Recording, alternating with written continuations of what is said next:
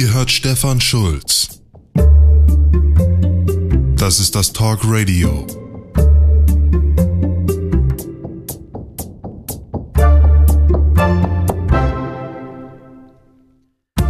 Hey Millennials, Babyboomer, Generation Xler oder vielleicht hören ja auch noch ein paar 68er zu.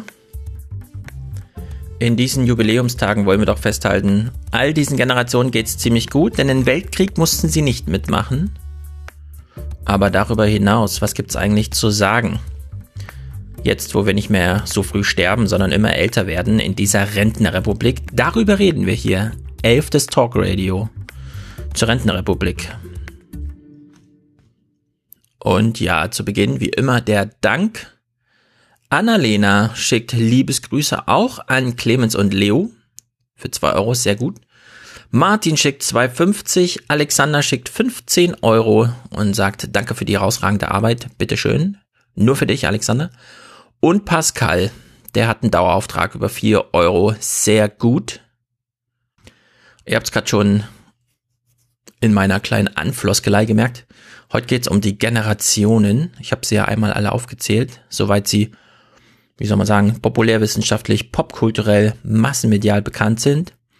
68er, Babyboomer, Generation X, Generation Y oder anders ausgedrückt die Millennials, die Generation Z ist jetzt auf dem Vormarsch. Sie muss noch in der Schule ein bisschen über schweren Aufgaben brüten, aber ist dann auch bald präsent.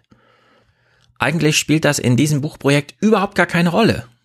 Und trotzdem müssen wir es heute aufgreifen, denn es gibt, wollte man nicht nur populärwissenschaftlich schreiben und ein Sachbuch völlig der Marktlogik äh, ausliefern, wie so häufig so auch hier eine gewisse akademische Pflicht, ein paar Häkchen auf der To-Do-Liste äh, zu mh, setzen, über der steht Theoriepolitik.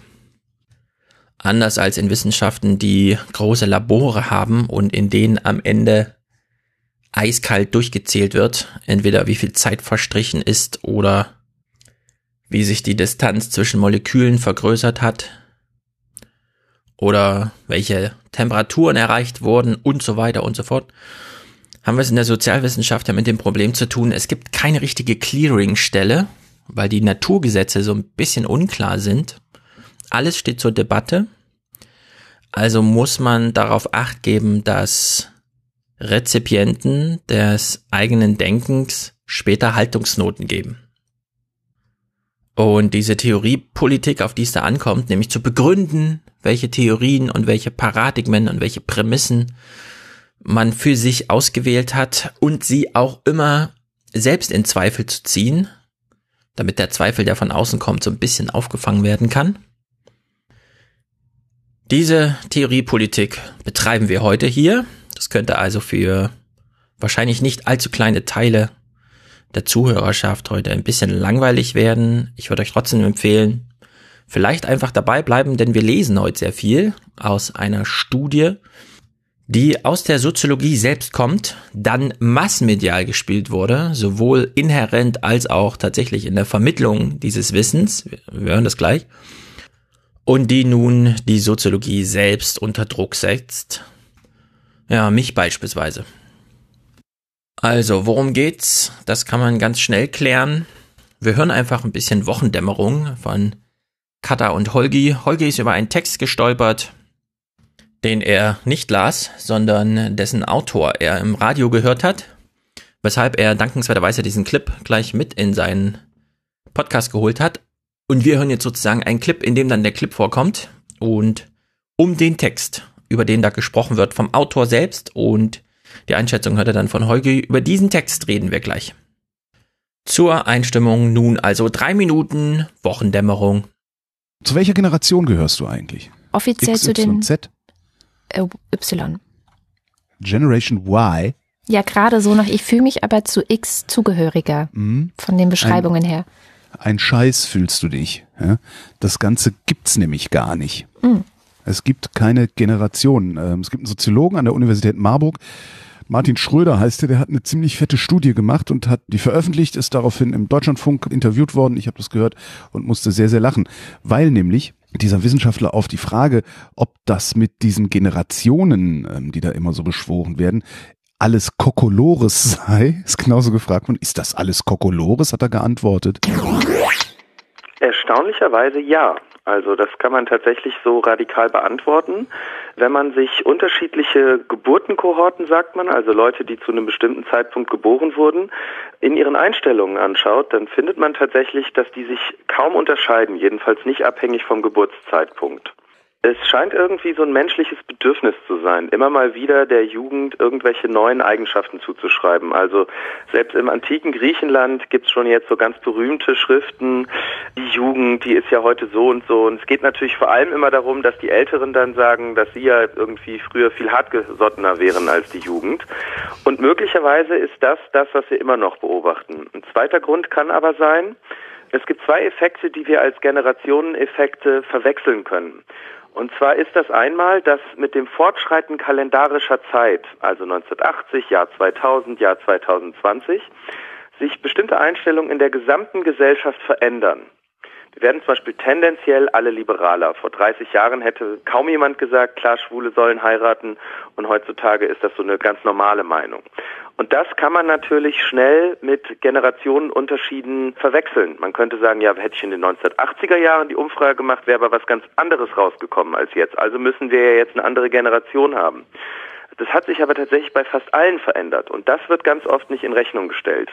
Ein zweiter Effekt ist, alle Leute verändern mit zunehmendem Alter ihre Einstellungen. Das heißt, die jetzt älteren Leute haben andere Einstellungen als die jetzt jüngeren Leute. Dann kann man sich aber leicht hinstellen und sagen, ja, ja, diese Generation Y heutzutage, die haben ja alle die und die Einstellungen. Das liegt aber nicht daran, dass das eine bestimmte Generation ist, sondern einfach nur, dass die ein bestimmtes Alter haben. Zum Zeitpunkt, als wir so jung waren, hatten wir wahrscheinlich ziemlich ähnliche Einstellungen, haben es nur einfach mittlerweile verdrängt. Tada! ja, das nächste Mal, wenn also wieder jemand Bücher über sowas schreibt, einfach nicht kaufen, ignorieren. Und das einzige Buch, das man überhaupt in der Hinsicht lesen kann, ist Douglas Couplands Generation X, weil das war irgendwie gefühlt der Auslöser für diesen ganzen Quatsch. Ne? Mhm. Das erinnert mich daran, dass ich ja auch mal eine Studie referiert hatte, in der untersucht wurde, inwieweit es stimmt, dass die Generation Y, also die Millennials, dass die viel narzisstischer sind als alle anderen und dann auch nur gesagt wurde, ey, als ihr Jugendliche wart, wart ihr genauso narzisstisch. Genau, ihr hattet halt nur andere Werkzeuge, um euren Narzissmus ja. auszuleben. Also kein, genau. kein Instagram. Tada, man wünscht sich, es wäre tatsächlich so einfach. Dann könnte man beispielsweise das von Holgi zuletzt benannte Instagram als reines Werkzeug ansehen, das völlig der Intention seiner Benutzer ausgeliefert ist und es austauschbar machen, vergleichbar machen mit allen anderen kommunikativen Werkzeugen, die wir in der Gesellschaft hatten oder vielleicht auch nicht hatten. Oder man könnte doch gleich feststellen, nee, in diesen sozialen Netzen steckt irgendwie so ein ganz erhebliches generatives Moment drin. Das sind doch nicht einfach nur Werkzeuge wie ein Hammer, den man anwendet und wenn man es richtig macht oder umso richtiger man es macht, umso besser geht der Nagel in die Wand, sondern diese Werkzeuge denken selbst. Die haben eine eigene Intelligenz und die haben auch eine eigene Logik und wir werden vielleicht viel mehr mitgetrieben. Vielleicht sind wir viel mehr die Werkzeuge von diesen Organisationen, die hinter diesen ähm, sozialen Netzen stecken. Das allerdings nur am Rande beobachtet, weil das wieder so eine fluffige leicht dahingesagte Meinung ist, der man, und damit meine ich Holgi selbst, morgen auch gleich wieder widersprechen könnte mit genauso guten Argumenten. Steigen wir lieber tiefer ein. Wenn Holgi sagt, ähm, das Ganze gibt's nämlich gar nicht. Mhm. Es gibt keine Generationen. Können wir zumindest kurz festhalten, ja doch, es gibt Generationen.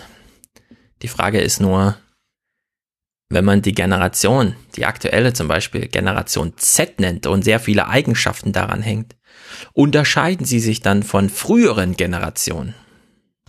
Und da sagt dann der Soziologe Martin Schröder, na zumindest in der Einstellung, in der Hinwendung zur Welt nicht. Und wir können ja trotzdem kurz festhalten, na ja, aber es gibt doch erhebliche Unterschiede in diesen Generationen. Die Generation Z kann sich auf ein bis zu 20 Jahre längeres Leben einstellen. Sie bekommt bis zu 10 Jahre später Kinder als beispielsweise Generation vor 40 Jahren. Sie verfügt über sehr viel mehr Vermögen. Insbesondere, wenn man so Inflationsausgleiche und so ein Kram macht. Was kann man sich eigentlich vom ersten Taschengeld kaufen? Da kann man sich heute sehr viel mehr kaufen für 4 Euro als damals für ein, äh, 40 Pfennig. Die aktuellen Generationen reisen mehr. Wenn sie aber mal zu Hause ist, ist sie so richtig zu Hause und vergnügt sich in den eigenen vier Wänden. Also schon Kinder auf der Straße zu sehen, ist heute sehr viel seltener als beispielsweise noch vor 20 Jahren. Die jungen Generationen haben mm, weniger Angst vor Krieg, aber mehr Sorgen um die Demokratie. Junge Generationen sind weniger körperlicher Arbeit ausgesetzt. Ihre Arbeit stellt sie aber auch weniger zufrieden. Weihnachtswunschzettel von Zehnjährigen sind heute sehr viel länger als vor 40 Jahren. Millennials kaufen sehr viel seltener Autos als Babyboomer im gleichen Alter. Millennials fahren also mehr Fahrrad, müssen aber ihre Reifen weniger flicken, weil die Gummis, aus denen Reifen hergestellt wird, besser geworden sind. Also um das an dem Punkt abzuschließen, ja, es gibt Generationen und ja, sie unterscheiden sich auch. Nein, dagegen hat die Soziologie überhaupt nichts einzuwenden und nein, dazu steht auch überhaupt nichts in Martin Schröders Text und dazu hat er auch überhaupt nichts in dem ähm, Kleingespräch vom Deutschlandfunk gesagt. Die Frage, die Holgi an Kada ganz am Anfang stellt, zu welcher Generation fühlst du dich zugehörig, ist eine völlig legitime. Die Frage ist allerdings tatsächlich, was erfährt man, wenn Kada dann sagt, na, ich fühle mich eher der Generation X zugewandt als der Generation Y, obwohl ich doch eigentlich der Generation Y mehr zugerechnet werde aufgrund meines Geburtstages oder wie auch immer als der Generation X. Okay. Der Punkt ist nun der folgende. Inwieweit taugt eine Studie, eine Beobachtung, keine Ahnung, eine Soziologie, ein Gespräch im Radio, ein Gespräch im Podcast, wie auch immer. Eine Beobachtung der Welt. Inwieweit taugt sie als Diagnostik? Inwieweit darf man aus einzelnen Beobachtungen abstrahieren? Wann wird so eine Generalisierung gültig? Was sind denn die Kriterien dafür? Ist es die Plausibilität?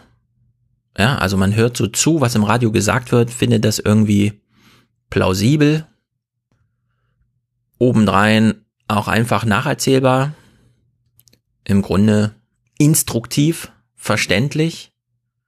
Sagt das dann was über die Welt aus, über die man spricht, oder über das eigene Denken? Findet man so vorgetragene Generalisierung attraktiv, weil sie die eigene Meinung bestätigen oder weil sie Munition sind in einer Diskussion, in der man schon länger mal wieder einen guten Treffer landen wollte. Bevor wir jetzt über Martin Schröders Text sprechen, es gab 2010 in Bielefeld eine sehr wichtige Dissertation von Fran Osretschki mit dem Titel Die Diagnosegesellschaft. Zeitdiagnostik zwischen Soziologie und medialer Popularität. Und die ist, hat sich in gewissen Kreisen zu so einer Art Bibel gemausert, unter allen, die wie Holgi auf die Welt blicken, nämlich immer mit so einem Skeptizismus, wenn zu viele Leute Quatsch erzählen, wie man selbst glaubt, muss doch irgendwo der Haken sein und irgendwann kommt da mal dieser Haken vorbeigeschwungen und man hängt sich gerne dran und schwingt dann mit. Ich lese mal die Rückseite. Soziologische Zeitdiagnosen unterscheiden sich durch ihre Nähe zu massenmedialer Berichterstattung von anderen soziologischen Genres. Zur Untermauerung dieser These analysiert Fran Osretschki die Argumentationsstrategien gängiger Gegenwartsdiagnosen und entwickelt hierzu ein qualitatives Verfahren zur Untersuchung soziologischer Argumentationsmuster. Neben einer theoretischen und historischen Aufarbeitung des Genres bietet das Buch einen innovativen Zugang an der Schnittstelle zwischen Wissenschaftssoziologie, Gesellschaftstheorie und Medienforschung und ist die erste umfassende Analyse massenmedial anschlussfähiger Soziologie.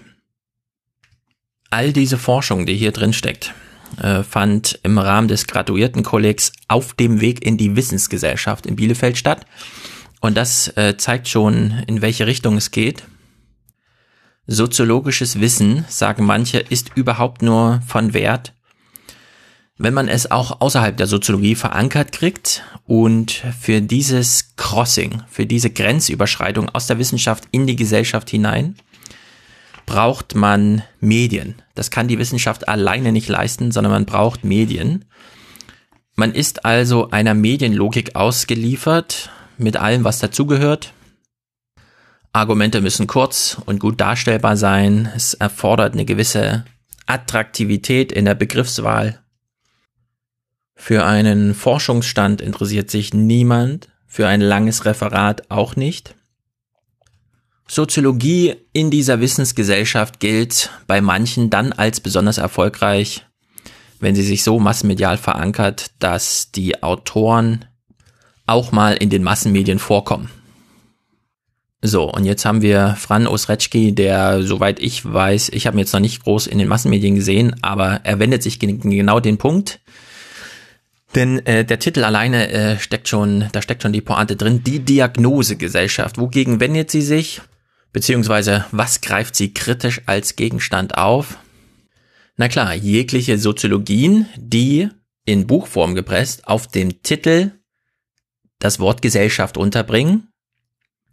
Beispielsweise hier ganz präsent die Risikogesellschaft von Ulrich Beck. Denkbar wären aber auch, was weiß ich, die Fernsehgesellschaft, die Selfie-Gesellschaft. Also all diese Abstraktionen, Verkürzungen, Reduzierung von großen Beobachtungen, die wir alle ein bisschen nachvollziehen können, auf so kleine Typenbeschreibungen. Im besten Fall so runtergebrochen, dass wir im Grunde eine Zeitdiagnose haben, die sich vor allem dadurch auszeichnet, dass man den Titel liest und dann so denkt, ah ja, stimmt, genau. Das habe ich mir schon immer gedacht, genau so kann man sagen.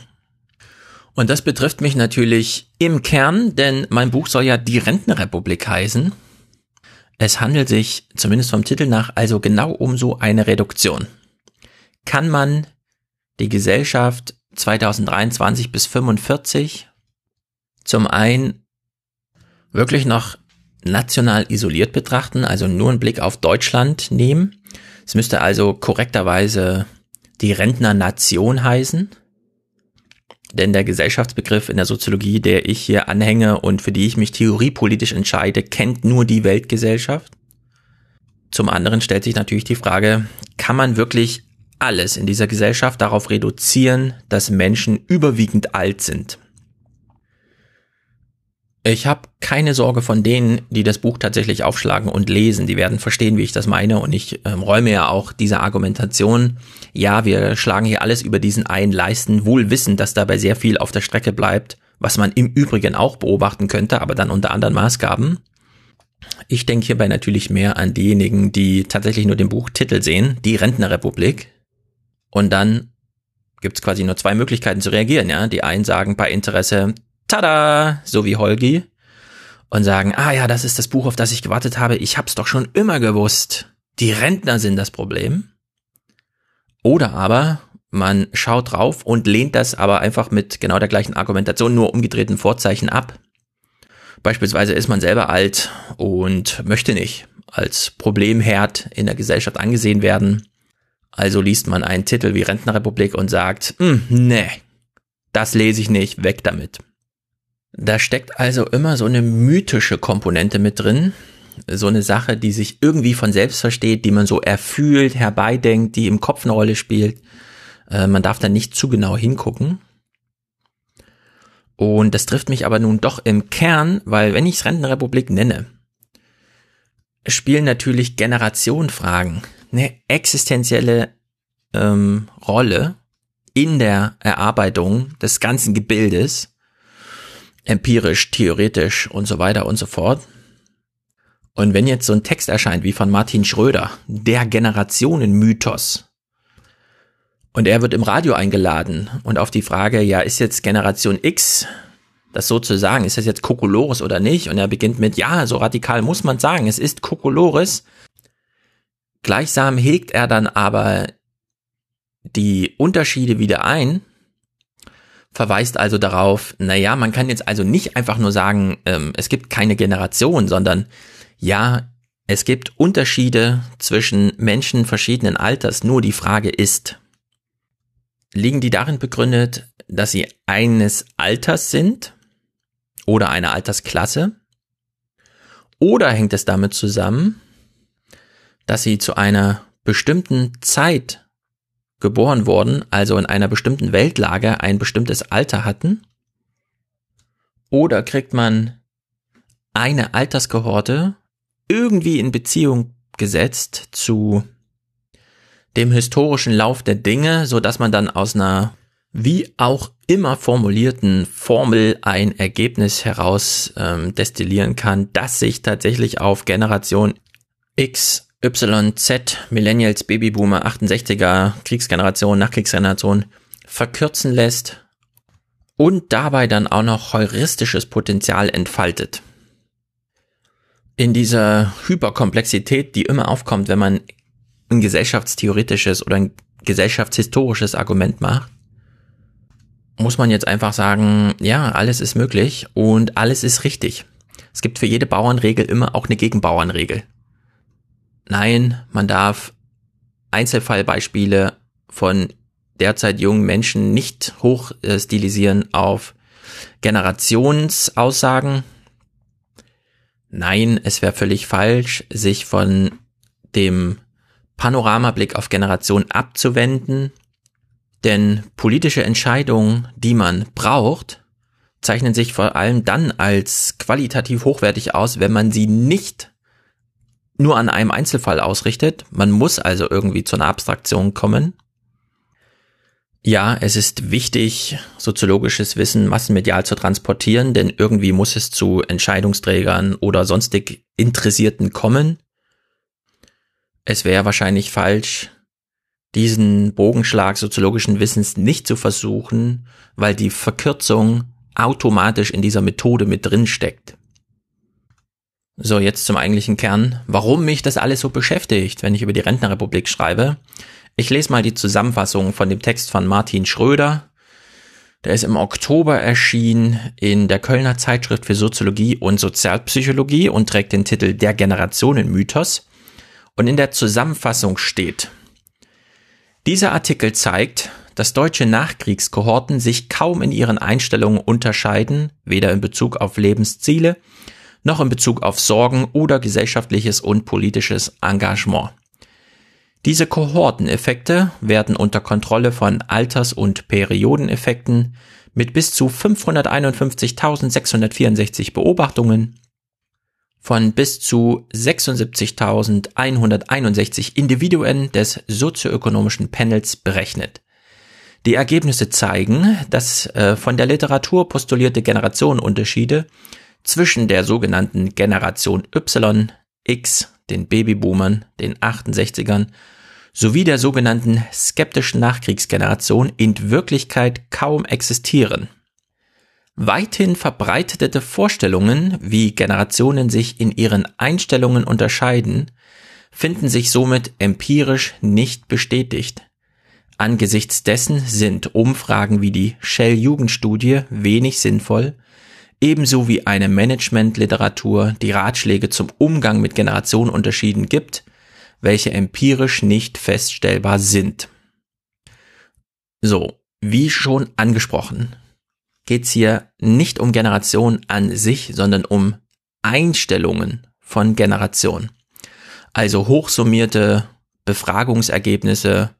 Wie fühlst du dich? Sind dir deine Eltern wichtig? Sind dir deine eigenen Kinder wichtig? Ist dir dein iPhone wichtig? Ist dir dein Beruf wichtig? Und so weiter und so fort. Welche Fragen das genau sind und wo da ein echtes Problem liegt in dieser, ähm, naja, sehr umfangreichen äh, Studie, nämlich eine halbe Million Befragte sozusagen, das klären wir gleich noch. Unberührt von allem. Das kann man hier schon mal festhalten, auch wenn es nicht expliziert ist. Bleibt doch die Beobachtung gültig. Wir haben es, was weiß ich, 2018 mit einer anderen Gesellschaft zu tun als 1968 oder 1988. Wir haben andere Sozialstrukturen, andere ökonomischen Ungleichheiten, andere Bildungschancen, andere Technologien, andere Gehortengrößen einen anderen Tourismus, eine andere Mobilität, anderen Medienkonsum. Ob das alles Effekte auf die Einstellung der Mitglieder der Generation haben, okay, das kann man dann fragen, aber wir haben es hier tatsächlich nicht mit einer Beobachtung von Gesellschaft zu tun, sondern mit einer Beobachtung von Einstellung, kognitiven Disposition, Kommunikation, wenn man es jetzt wirklich runterbricht auf, naja, eine Beobachtung kann natürlich nur äh, stattfinden, wenn die Leute dann diesen Zettel ankreuzen und in dem Moment dann auch wissend mit der Wissenschaft kommunizieren, während sie ihre Antworten geben. Problematisch finde ich jedenfalls, dass hier Befragungen wie beispielsweise die Shell-Jugendstudie als wenig sinnvoll bezeichnet wird. Das zieht sich dann auch in den Text hinein, diese Herangehensweise des Autors.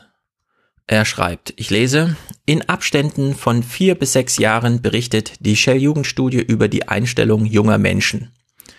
Also Hurelmann, Albert und so weiter, sie werden hier alle genannt mit mehreren Jahreszahlen, 2006, 2010, 2015, also den äh, Jahren, in denen die Jugendstudie vorgestellt wurde.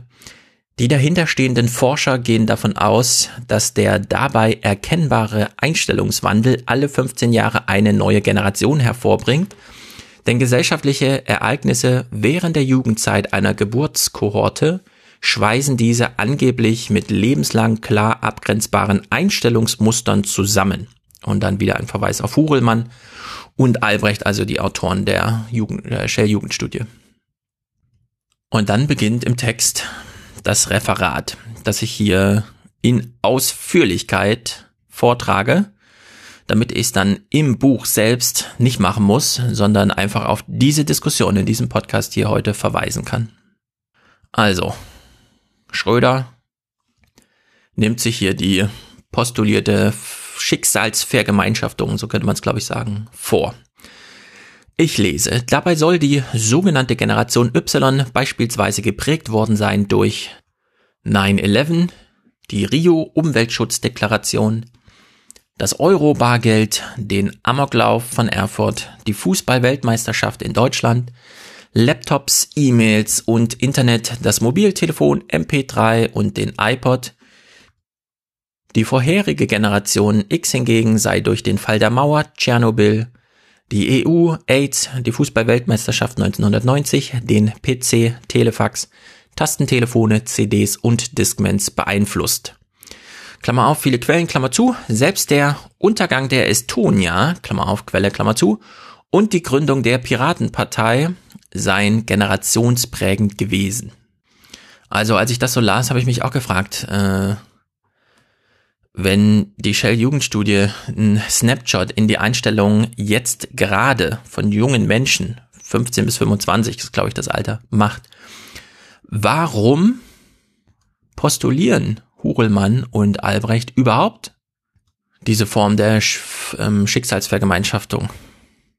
Und meine Antwort wäre, Diagnosegesellschaft, naja, so funktioniert halt das Mediensystem. Das hat mit der Wissenschaft, die sie da betreiben, recht wenig zu tun sondern äh, sehr viel mehr mit der anschließenden Kommunikation. Denn das Ding wird in der Bundespressekonferenz vorgestellt und irgendwas muss man ja vortragen. Man kann ja nicht die Tabellen vortragen. Also macht man so eine Typisierung, Generalisierung, weil man weiß, das ist überschriftentauglich. Dieser Teil, der natürlich zu den Studien gehört, ist aber als Wissenschaftskommunikation völlig abgekoppelt von der eigentlichen Wissenschaft, die in der Studie stattfindet. Denn das kann man ja hier auch mal kurz festhalten. Es ist ja schon eine Pointe, dass zum einen die Shell-Jugendstudie und alle, gegen die sich äh, Martin Schröder hier wendet, auf Befragungen beruhen, mit allen Problemen, die das mit sich bringt. Es sind keine Beobachtungen, es sind reine Befragungen. Und Martin Schröder dann nicht etwa diese Form wechselt und auf Beobachtung abstellt, sondern sagt, nee, ich mache auch eine Befragung allerdings als Metastudie und ich beziehe mich nicht nur auf die eine aktuelle Generation, die man gerade tatsächlich dann vor sich findet und der man einen Fragebogen austeilt, sondern wie gesagt Metastudie, man bezieht sich auf bereits Befragte und nimmt dann aber eine halbe Million statt nur 15.000. So kann man dann den soziologischen Köchen ein Schnippchen schlagen, allerdings nur indem man einfach einen größeren Topf mitbringt. Substanzielle Kritik ist das ja noch nicht bevor Martin Schröder hier also ein eigenes Theorieangebot nochmal macht, äh, greift er nochmal die Heuristik derer auf, die er kritisiert, also die Autoren der Shell-Jugendstudie und so weiter und so fort, mit einem Referat der klassischen Generationentheorie von Karl Mannheim.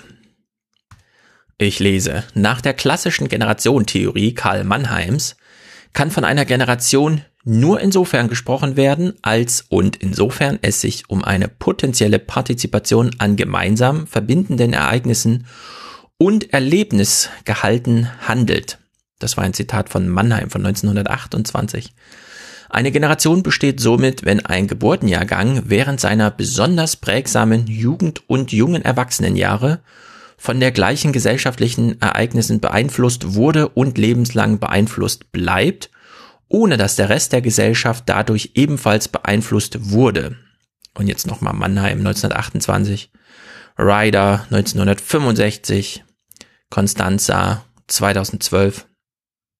Also in dieser Generationensoziologie, um sie mal so zu nennen, scheint es tatsächlich äh, eine sehr fragwürdige Prämisse seit ungefähr 90 Jahren zu geben. Nämlich die Meinung, es gäbe gesellschaftliche Ereignisse, die Teile der Gesellschaft, in dem Falle dann die jungen Menschen, in ihren Bann so schlägt, dass sie sich alle zusammenfühlen, dass sie sich so ein Zusammengehörigkeitsgefühl entwickeln. Das ist natürlich zum einen sehr fragwürdig, denn diese gesellschaftlichen Ereignisse zeichnen sich wahrscheinlich wohl, kann man so sagen, dadurch aus, dass sie alle sehr weit weg von den jeweiligen Menschen stattfinden. Und Distanz hat auch immer sowas von, es ist nicht ganz so wichtig, dass die eigene Oma aus der eigenen Familie, die im eigenen Haus wohnte, stirbt scheint doch für sehr viele Menschen ein sehr tiefergreifendes Ereignis zu sein, als dass fünf Menschen auf der nächstgelegenen Autobahnabfahrt sterben oder auf der anderen Seite der Welt ein Atomkraftwerk explodiert. Ich würde sagen, man hat es hier mit so einer intuitiven Herangehensweise von Karl Mannheim damals schon zu tun. Große Ereignisse sind wichtige Ereignisse, aber der Gegenentwurf, genauso intuitiv, wäre wahrscheinlich genauso richtig. Die privaten Ereignisse sind die wichtigsten Ereignisse im eigenen Leben. Dazu stellt sich dann tatsächlich noch die Frage, warum sollen jetzt junge Menschen besonders davon beeinflusst worden sein? Ein explodierendes Atomkraftwerk. Tschernobyl wurde ja hier als Beispiel genannt. Ist das jetzt einfach ein besonders krasses Erlebnis für jüngere Menschen, weil sie noch nicht miterlebt haben, dass, was weiß ich, 20, 30 Jahre vorher bei der Kuba-Krise fast Atomwaffen eingesetzt worden wären.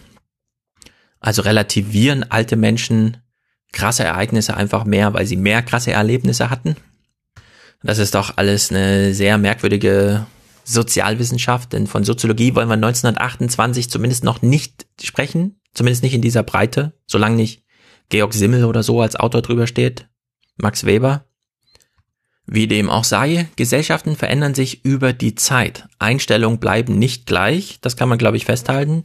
Die Frage ist dann nur, muss man es auf Generationen beziehen und darauf reduzieren, wenn man den Unterschied markiert, oder nimmt man dann zu viel Generation in den Blick und zu wenig Gesellschaft? Das wäre ja dann auch ein echtes Problem. Auf der anderen Seite, das wäre ja auch witzig. Man könnte ja genauso sagen, eine Generation zeichnet sie dadurch aus, dass ihr ein bestimmter Erfahrungsschatz fehlt. Es sind also nicht die Ereignisse, die junge Menschen gemacht haben, die sie irgendwie zusammenschweißen in so eine Schicksalsgemeinschaft, sondern man würde genau andersrum argumentieren.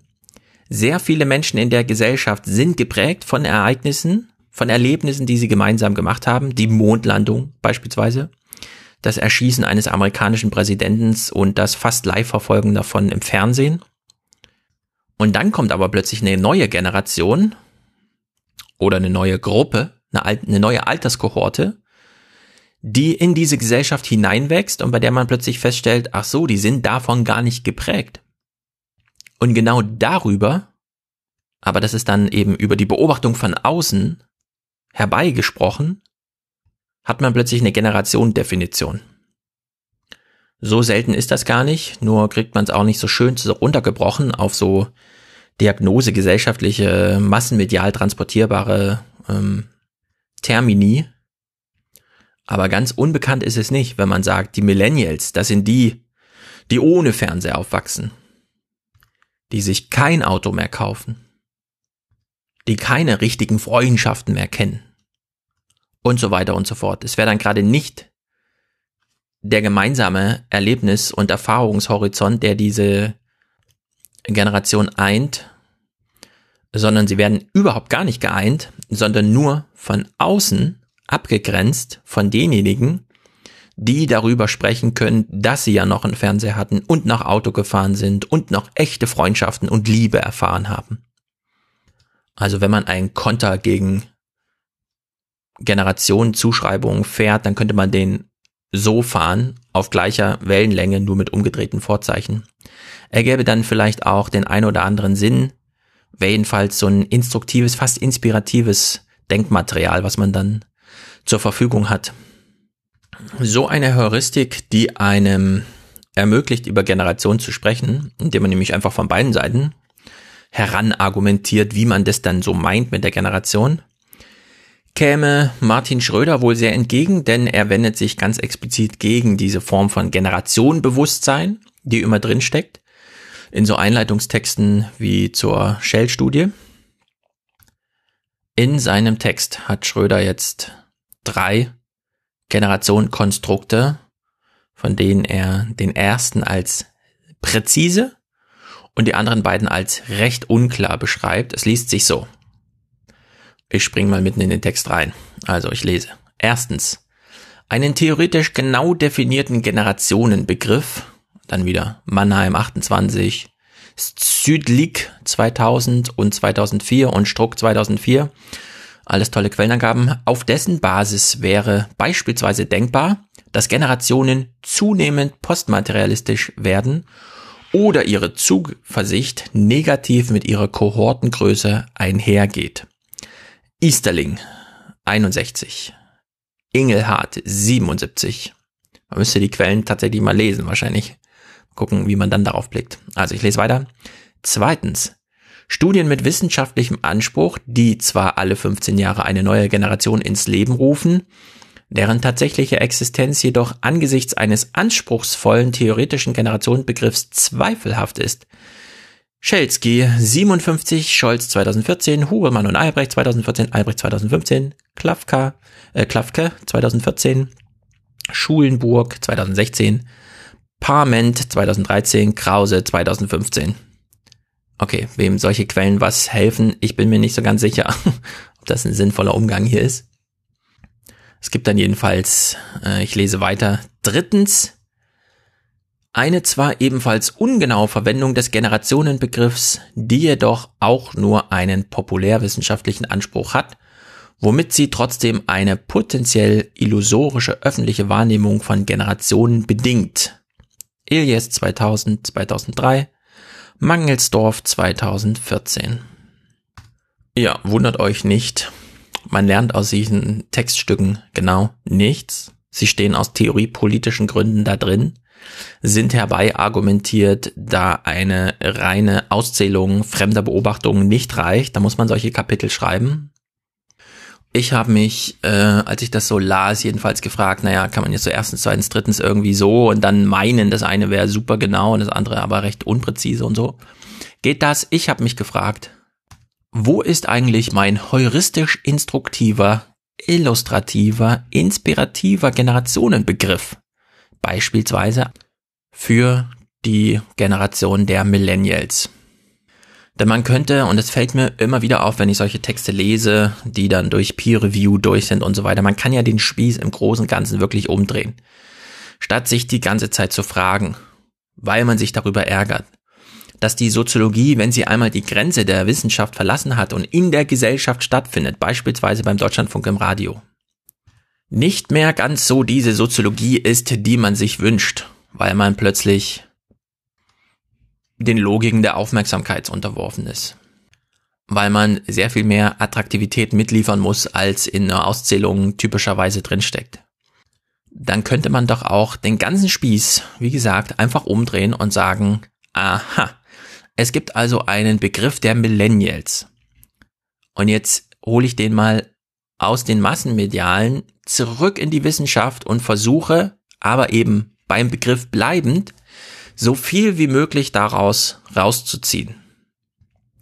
Warum wird er verwendet? Was sagt er wirklich? Wie ist die Verknüpfung zur Politik, wenn von Millennials gesprochen wird? Man muss so eine Art von ähm, Rückwärtssoziologie, die also nicht bei Studien, Auszählungen, Ergebnisplotten anfängt und dann formuliert, was da vor sich geht, sondern die bei bestehenden Formulierungen anfängt und dann versucht, einen Bogen zurück in die Wissenschaft zu schlagen. Man muss bei so einer Soziologie natürlich anders argumentieren. Man kann sich nicht so ganz auf den methodischen Haushalt verlassen, den man so vor sich findet. Aber es geht. Und ehrlich gesagt, es macht sehr viel mehr Spaß.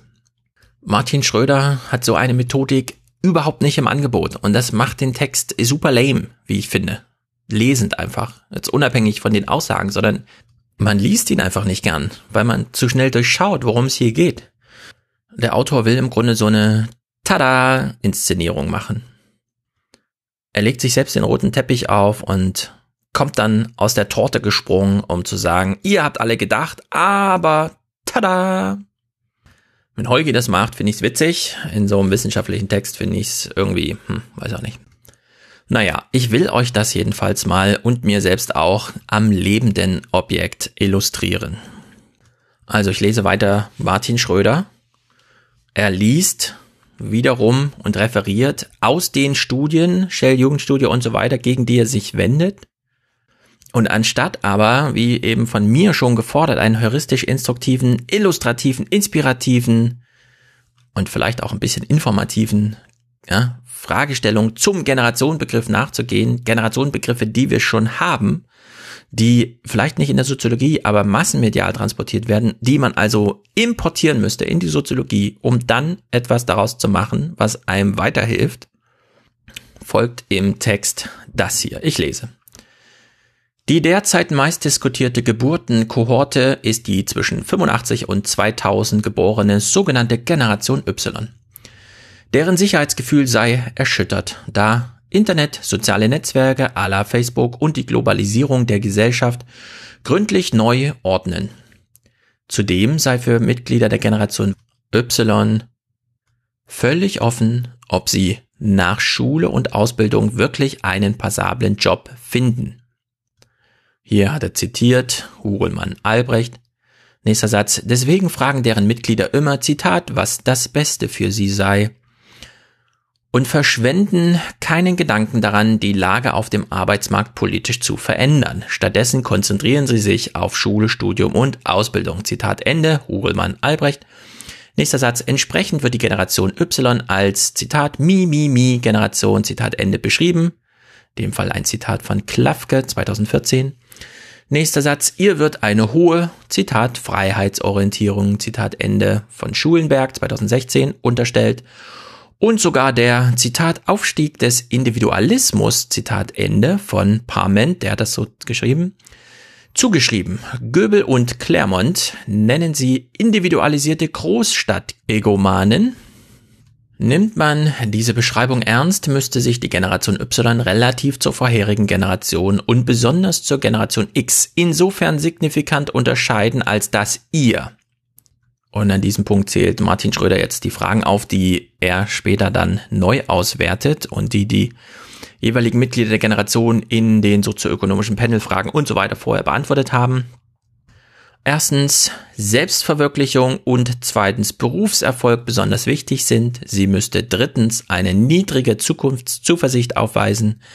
Viertens hohe Sorge um die eigene Arbeitsplatzsicherheit und die fünftens eigene wirtschaftliche Situation haben, verbunden mit sechstens niedrigem Politikinteresse und siebtens niedrigem politischem und gesellschaftlichem Engagement, achtens aufgrund der Charakteristika vorheriger Generationen sollte sie außerdem den Wert einer glücklichen Ehe oder Partnerschaft weniger betonen als die sogenannte skeptische Nachkriegsgeneration, jedoch mehr als die sogenannten 68er.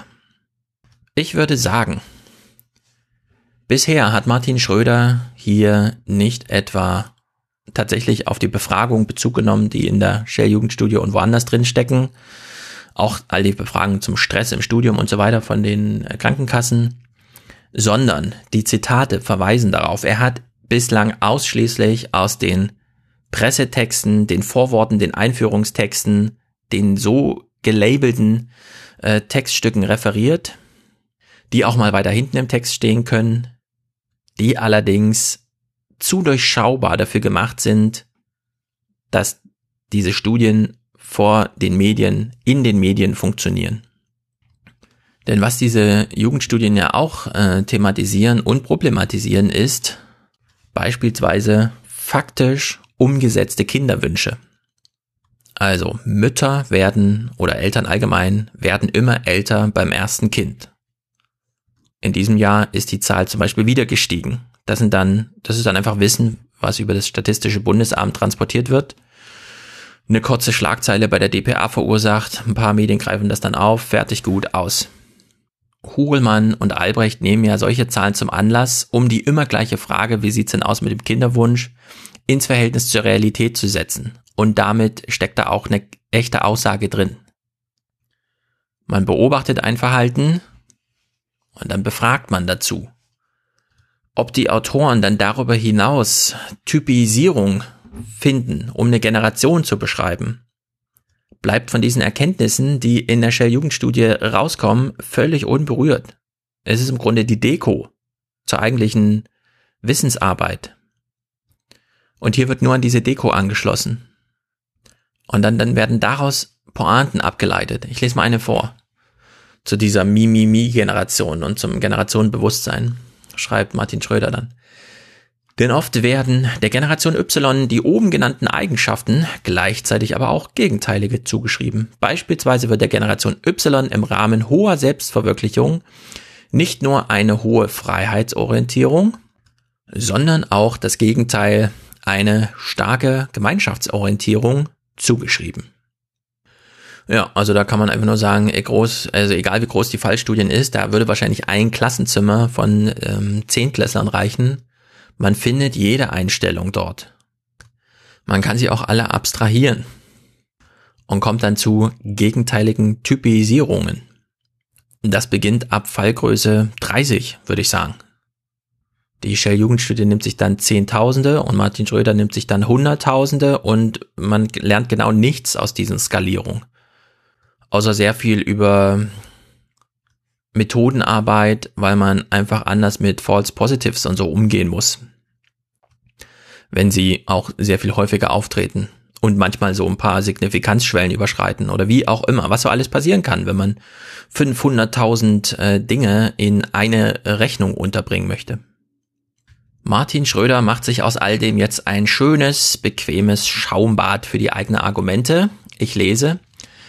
Nach Hurelmann und Albrecht ordne die Generation Y zwar alles dem Ziel unter, in Beruf und Karriere voranzukommen, doch gleichzeitig seien ihr ganz im Gegenteil Gestaltungsmöglichkeiten, gutes Betriebsklima und die Vereinbarkeit von Beruf und Familie weitaus wichtiger als eine steile Karriere. Andere äußern noch weitergehend, man könne den Eindruck haben, dass die Angehörigen der Generation Y gar kein Interesse mehr daran hätten, Karriere zu machen. Sie bevorzugen eine Karriere, die eher seitlich verläuft. Demgegenüber unterstellt Schulenberg der Generation Y zwar hohe äh, Vergütungsansprüche, doch Mangelsdorf vermutet wieder ganz im Gegenteil, für sie sei Arbeit nur eine Möglichkeit zur Selbstverwirklichung. Hugelmann und Albrecht meinen, die Generationen, äh, die Generation hätte Sorgen oder Sorge, den Lebensstandard, den sie von ihren Eltern gewohnt sind, selbst nicht halten zu können, doch gleichzeitig sei sie stets umworben durch Arbeitgeber. Einerseits habe sie eine lauernde Angst vor dem Absturz, andererseits sei sie immun gegen Ungewissheit, Einerseits habe sie eine realistische und pragmatische Weltsicht, andererseits verliere sie vorübergehend die Maßstäbe für die reale Welt. So sei die Generation Y zwischen pragmatischen Idealismus und robustem Materialismus zu verorten. Mangelsdorf meint sogar, dass sich Yler subtile, äh, subtile Farben und natürliches Licht wünschen, Farbnuancen in entspannten Aquamarinblau und Grüntönen sind beliebter als grelle bunte Farben, schreibt der Generation Y zu, viel Wert auf Emotionen zu legen und die Strategien der Zukunft neu definieren zu wollen. Ich bin mir gar nicht sicher, in welchem Ton man das so vorlesen muss. Genau das gleiche Spielchen folgt dann jedenfalls für die Generation X. Da lassen sich nämlich die gleichen Widersprüche äh, dokumentieren und das Ganze dann auch nochmal für die Babyboomer. Und selbst für die 68er findet dann Schröder noch eine entsprechende Forschungs- und Zitatelage, so dass das ganze Spielchen nochmal beginnt. Und dann macht er noch einen Verweis, dass ja für die Generation Z dieses Diagnose- und Zitatespiel gerade beginnt. Also wie gesagt, ich meine, er suhlt sich hier im Forschungsstand, er verliert sich regelrecht im Forschungsstand. Mit der Folge, dass er dann äh, so ein Getexte da hat. Ich habe die ganzen Verweise nicht mitgelesen, das wäre zu umständlich gewesen, aber jeder Halbsatz war im Grunde ein Zitat, also im Grunde eine sehr fleißige Arbeit, die ganzen Widersprüchlichkeiten daraus zu äh, selektieren. Aber wie gesagt, das ist keine substanzielle Kritik, zumindest nicht in den Fragen, die mich hier so interessieren und von denen ich deswegen auch glaube, sie müssten so allgemein wichtiger erscheinen, nämlich sich nicht allzu sehr an den Abstraktionen und semantischen Verkürzung Generation XYZ aufzuhängen, sondern hinter die Vorworte und Abstraktionen in diesen Studien zu gucken. Und dann als Problem aufzugreifen, dass das alles nur Befragungen sind und dann Vergleiche mit sozialstrukturellen Gegebenheiten anzustellen, so dass man dann in echte Vergleiche unterschiedlicher Zeiträume kommt. Aber es bleibt eben konsequent bei einer Fragestellung, wie wird darüber gesprochen, worüber gesprochen wird, völlig unabhängig davon, was als empirisches Korrelat sozusagen zu diesem Gespräch führt, das man hier die ganze Zeit thematisiert. Hier gibt's dann noch einen schönen Satz, der dieses Karussell aufzeigt, an dem sich Schröder abarbeitet. Um zu diesen Urteilen zu kommen, also zu diesen Generationszuschreibungen, berufen sich viele Autoren auf die Medienberichterstattung welche sich wiederum auf diese Autoren beruft.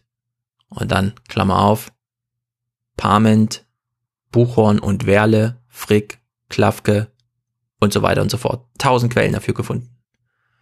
So, und jetzt äh, gehe ich noch einen Schritt weiter in, in, meiner Kritik von in dieser Kritik an der Forschung. Ich würde sagen, hier wird nochmal kurz ein Strohmann aufgestellt, der nochmal dienen soll, warum man jetzt so eine große empirische Neuauszählung von den Ergebnissen des sozioökonomischen Panels vornimmt, statt sich ähm, daran weiter zu orientieren, warum der Hurelmann und viele weitere diese Form der Studien eigentlich machen. Also, laut Martin Schröder, und dieser Einschätzung zeile ich nicht, geht es ja bei der Shell Jugendstudie und anderen darum, Generationen miteinander zu vergleichen. So, er wendet sich jetzt gegen diesen Generationenvergleich, weil er sagt, selbst wenn man einen Vergleich macht, man kommt nicht zu unterschiedlichen Ergebnissen. Alle Generationen haben sehr konsistent immer wieder die gleichen Einstellungen zu zentralen Fragen ihres Lebens. Zu diesem Gro äh, Generationenvergleich, den Schröder jetzt aber Hurelmann und Co. unterjubelt, schreibt er dann, selbst groß angelegte Untersuchungen wie die Shell-Jugendstudie sind dazu nicht in der Lage, also zum Generationenvergleich, da sie Einstellungen Jugendlicher weder über längere Zeiträume noch mit den Erwachsenen vergleichen. Generationenforscher meinen deswegen, es gebe gewichtige methodische Kritik an der Generationenforschung, doch diese sei kaum diskussionswürdig, da die Existenz einer Generation Y nicht zu bezweifeln ist. Klammer auf, Verweis auf Schulenburg. Also die Shell-Jugendstudie ist eine Jugendstudie, keine Generationenstudie.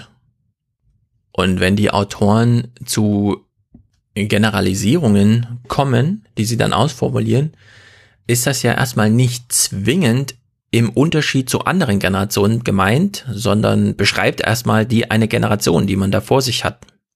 In dem Sinne ist dann auch richtig äh, die Feststellung, dass die ja keine Generationen miteinander verglichen werden, also dass sozusagen der den Autoren untergejubelte Anspruch Generation zu vergleichen, indem man die eine beschreibt und damit eine Differenz zu einer anderen Generation aufmacht, dass man diesem Anspruch nicht genügt, Nur haben diese Autoren den Anspruch gar nicht, denn sie vergleichen tatsächlich einfach gleiche Fragen an Jugendliche gestellt über längere Zeiträume. Die Feststellung, der Kinderwunsch geht zurück, das politische Engagement steigt und die Bedeutung der Herkunftsfamilie ist heute ein bisschen äh, wichtiger, steckt in diesen Befragungen erstmal drin. Egal wie zwei Seiten später die Vermutung, die Formulierung der Autoren äh, ist. Die Shell-Jugendstudie ist beispielsweise für die Rentenrepublik, also um darüber zu schreiben, schon interessant. Völlig unerheblich, unabhängig davon. Ist total egal, was die Autoren ansonsten noch für eigene Schlussfolgerungen ziehen. Die empirische Forschung liegt ja erstmal da. Statt das zu diskutieren, geht äh, Schröder dann ins Eingemachte mit 586.422 Beobachtungen bei 80.459.000 Individuen. Je nach Einstellungsvariable stehen 110.516 bis 582.132 Beobachtungen zur Verfügung. Dabei berücksichtige ich nur Personen, die nach dem Jahr 1925 geboren wurden, was den Datensatz auf je nach Variable 104.792.000 bis 551.644 Beobachtungen reduziert. Schreibt er. So, und worum geht's nun inhaltlich eigentlich? Die Variablen, die getestet werden, sind die Einstellung zu der Wichtigkeit, sich selbst zu verwirklichen. Eins. Zweitens, der Wichtigkeit, Erfolg im Beruf zu haben. Drittens, berufliche Zuversicht. Viertens, Sorge um Arbeitsplatzsicherheit. Fünftens, Sorge um die eigene wirtschaftliche Situation. Sechstens, Interesse für Politik. Siebtens, die Wichtigkeit, sich politisch, gesellschaftlich einzusetzen. Und achtens, die Wichtigkeit, eine glückliche Ehe und Partnerschaft zu haben. So, und jetzt wird's raffiniert, denn man braucht ja den ein oder anderen Kniff, denn wie schon im Radio von äh, Martin Schröder gesagt, weiß man ja nie so genau. Sagt man etwas über eine Generation geradeaus? Oder über einen Zeitgeist? Oder über eine Einstellung in einem besonderen Alter von Menschen, unabhängig davon, in welchem Zeitgeist sie sich gerade befinden? Er schreibt, in jedem Fall sind die dabei berechneten Kohorteneffekte nur bereinigt um Alterseffekte aussagekräftig, denn dass junge Menschen anders als ältere denken, sagt nichts über eine Generation aus. Schließlich kann auch das jeweilige Lebensalter Einstellungsunterschiede erklären. Um auf Kohorteneffekte und damit Generationen zu schließen, muss man deswegen Menschen im gleichen Alter vergleichen. Dies geschieht zuerst deskriptiv, indem ich für jede der Einstellungsvariablen zeige, ob jede Geburtenkohorte im Alter von 16 bis 25 eine besondere Verteilung auf die Antwort, Antwortmöglichkeiten aufweist. Klingt gut. Geht das denn so einfach? Ähm, diese Verquickung der drei Zeiteffekte ist jedenfalls dadurch, dass wir nur in einer Gesellschaft leben und keine Kontrollgesellschaft haben, etwas kompliziert. Dazu schreibt dann Martin Schröder, ein in der Methodenliteratur viel diskutiertes Problem ist, dass Alters-, Perioden- und Kohorteneffekte rein statistisch nicht zu trennen sind. Denn die Kohortenzugehörigkeit ergibt sich aus dem Jahr einer Messung minus dem Lebensalter zum Jahr dieser Messung, sodass jeder Kohorteneffekt durch eine lineare Kombination von Perioden und Alterseffekten erklärbar ist. Es ist prinzipiell unmöglich, diese lineare Abhängigkeit der drei Zeitvariablen aufzulösen. Beispielsweise kann man nicht feststellen, ob ein 20-Jähriger im Jahr 1990 eine Einstellung hatte, weil er 1970 geboren ist. Oder weil er im Jahr 1990 genau 20 Jahre alt ist, Klammer auf, Perioden plus Alterseffekt, Klammer zu, denn es gibt keine Vergleichsgruppe, die zwar ebenfalls 1970 geboren wäre, aber 1990 nicht 20 Jahre alt ist. Ich lese daraus zweierlei. Zum einen, ja, Generationen sind überhaupt nur ein Konstrukt aus dem Lebensalter zu einer bestimmten historischen Zeit. Dennoch täuscht dieses Konstrukt nicht darüber hinaus, dass es Generationen tatsächlich gibt. Dieser Text wendet sich also nicht, kann sich gar nicht gegen ein Generationenpostulat wenden. Er kann allerhöchstens die Frage stellen, wie gehen wir jetzt mit Unterschieden um? Wo ziehen wir Grenzen zwischen Generationen und so weiter und so fort? Da ist mir Martin Schröder im, Na äh, im, im Radio ein bisschen zu nachlässig mit umgegangen. Denn die Frage, ist Generation X Kokolores einfach dann mit Ja, so radikal muss man sehen zu beantworten, geht hier, also ist einfach eine Täuschung des Zuhörers. Weil ja, das X als Zuschreibung, okay, das ist, kann man auch radikal einfach löschen und äh, gegen irgendwas anderes oder nichts antauschen. Das sagt aber noch nichts darüber aus, ob jetzt der Generationenbegriff selbst damit entwertet wird. Denn auch wenn man feststellt, ja, alle Generationen haben so ziemlich die gleiche Einstellung zu den wichtigen Fragen in ihrem Leben, ist es ja noch keine Absage an Generationen, sondern man stellt nur fest, ja, die haben halt alle die gleichen Ansichten. Und dann beginnt Martin Schröder hier seine Mathemagie. Denn er hat ja eben schon festgestellt, ja, also Generationen sind so eine Kombination aus Perioden und Alterseffekten. Würde man dann wissenschaftlich halt Kohorten nennen und daran Effekte dran binden, die man beobachtet oder durch Erfragung dokumentiert. So richtig unter Kontrolle hat man das Konstrukt aber nicht, weil man einfach kein Kontrollkonstrukt hat, an dem man halt so ein paar Differenzen dann nochmal aufzeigen kann. Also schreibt er zur Operationalisierung, eine logistische Random Effects Regression kann nichtsdestotrotz berechnen, wie die kohortenspezifische Zustimmung sich nach Kontrolle von Alters- und Periodeneffekten unterscheidet. Okay. Ich habe so eine noch nie angewendet, keine Ahnung, ob er damit recht hat oder nicht. Erklärungen folgen kaum. Stattdessen wird noch ein bisschen in den Topf der Probleme geschaut. Ich lese, da Signifikanztests bei den hier genutzten sehr hohen Fallzahlen falsche positive Ergebnisse liefern, ist es erstens sinnvoll, sich auch die substanziellen Effektstärken klarzumachen. Zweitens ist ein Nachteil der Analysemethoden für kategoriale Daten, dass Effekte in Regressionsmodellen immer relativ zu einer anderen Generation gezeigt werden müssen. Klammer auf, hier zur Generation Y, Klammer zu.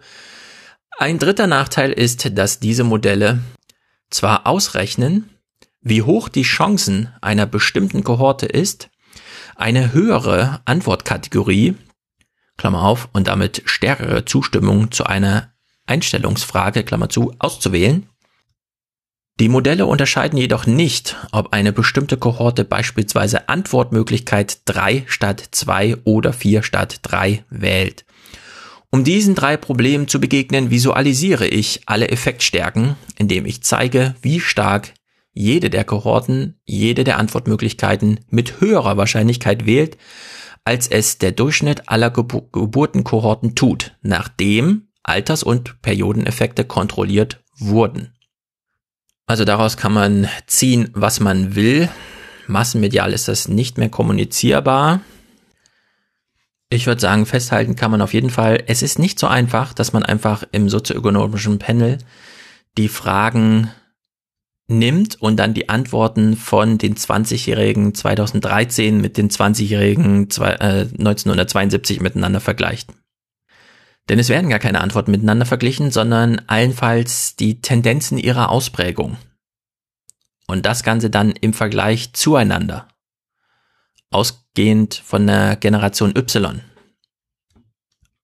Wenn man jetzt die Hoffnung hat, dass aus einer komplizierten Operationalisierung gute Ergebnisse kommen, die uns wirklich weiterhelfen, dann können wir das jetzt mal überprüfen. Ich referiere mal so ein bisschen, was visualisiert wurde, wenn man über diese methodische Magie, die hier eben äh, zum Trage kam, so eine Vergleichbarkeit zwischen den Generationen herstellt. Eins der Resultate, junge Menschen zu allen Zeiten ist es wichtig, sich selbst zu verwirklichen. Dieser Wert, der dann mit sehr wichtig angegeben wird in der Befragung, liegt bei 37 Prozent und pendelt da so ein bisschen durch die Generation. Die Angabe ist mir ganz unwichtig, mich selbst zu verwirklichen, pendelt so um die 10.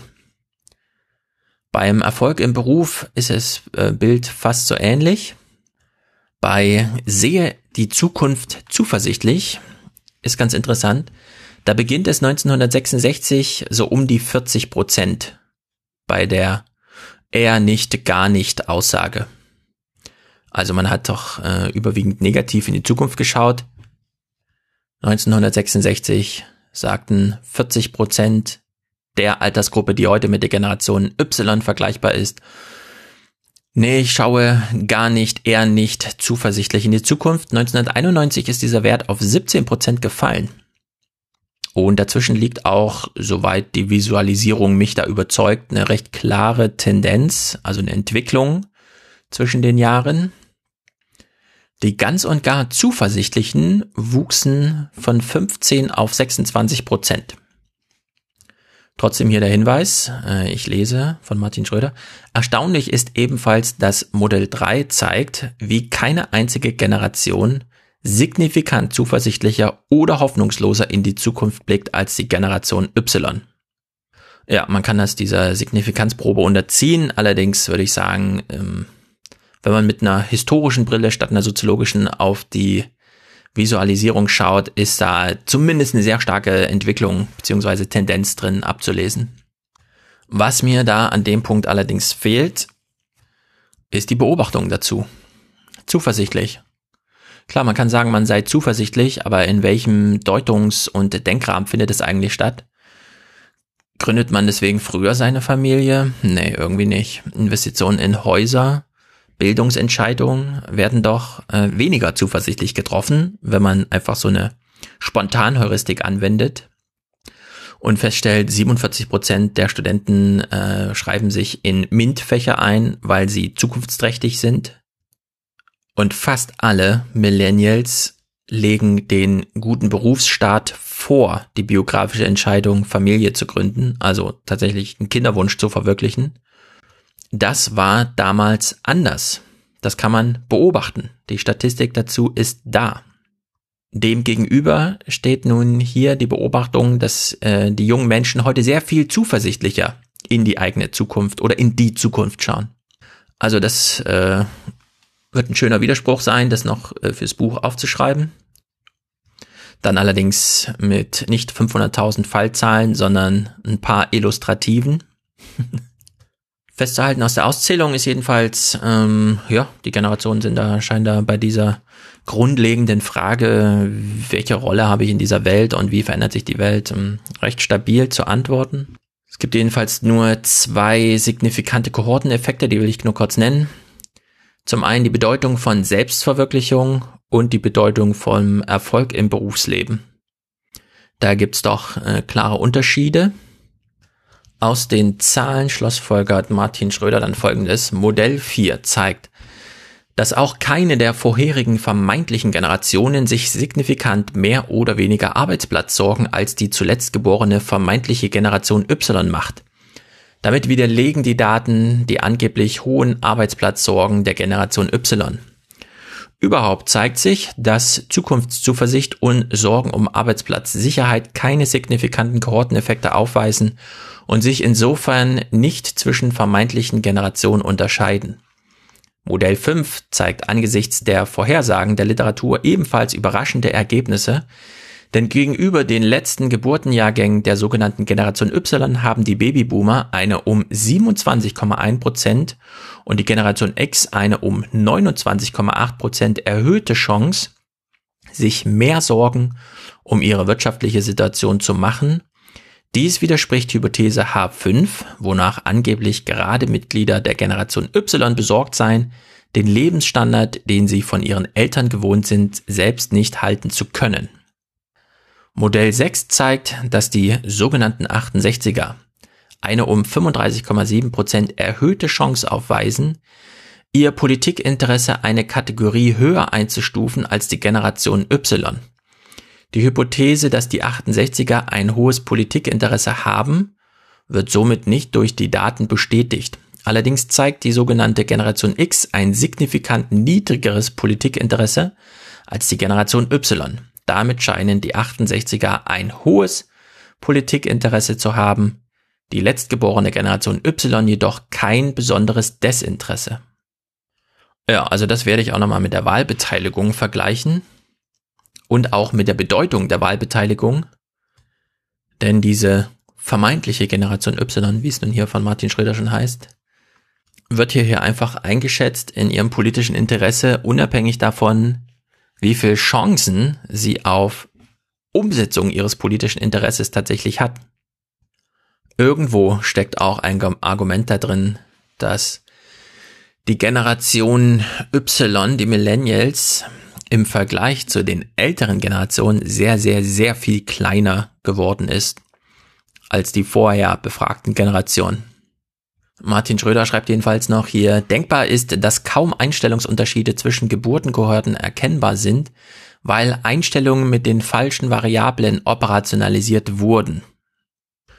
Ja, oder es kann einfach sein, dass Menschen auf Befragung grundsätzlich nicht sehr wertvoll reagieren. Es gibt ja durchaus die Studien, die werde ich dann auch zum Anklang bringen. Wenn Menschen gefragt werden, was ihnen wichtig ist, dann antworten sie sehr häufig sozialkonform und nennen vor allem die Sachen, bei denen sie wissen, dass sie ein Defizit haben. Man isst jeden Tag eine Tüte Chips und kennt den Zeitgeist und wenn man gefragt wird, wie wichtig ist die Gesundheit, ist die Gesundheit natürlich super wichtig. Man hat sich zwar einmal gedrückt, sich zum ähm, Klassensprecher wählen zu lassen und die Bundestagswahl hat man auch verpasst, aber gefragt, wie wichtig Politik ist, ist super wichtig natürlich. Das sind all die Effekte, die man unter dem Hashtag Realität abbuchen kann, die hier in diesen Studien überhaupt gar keinen Widerhall finden.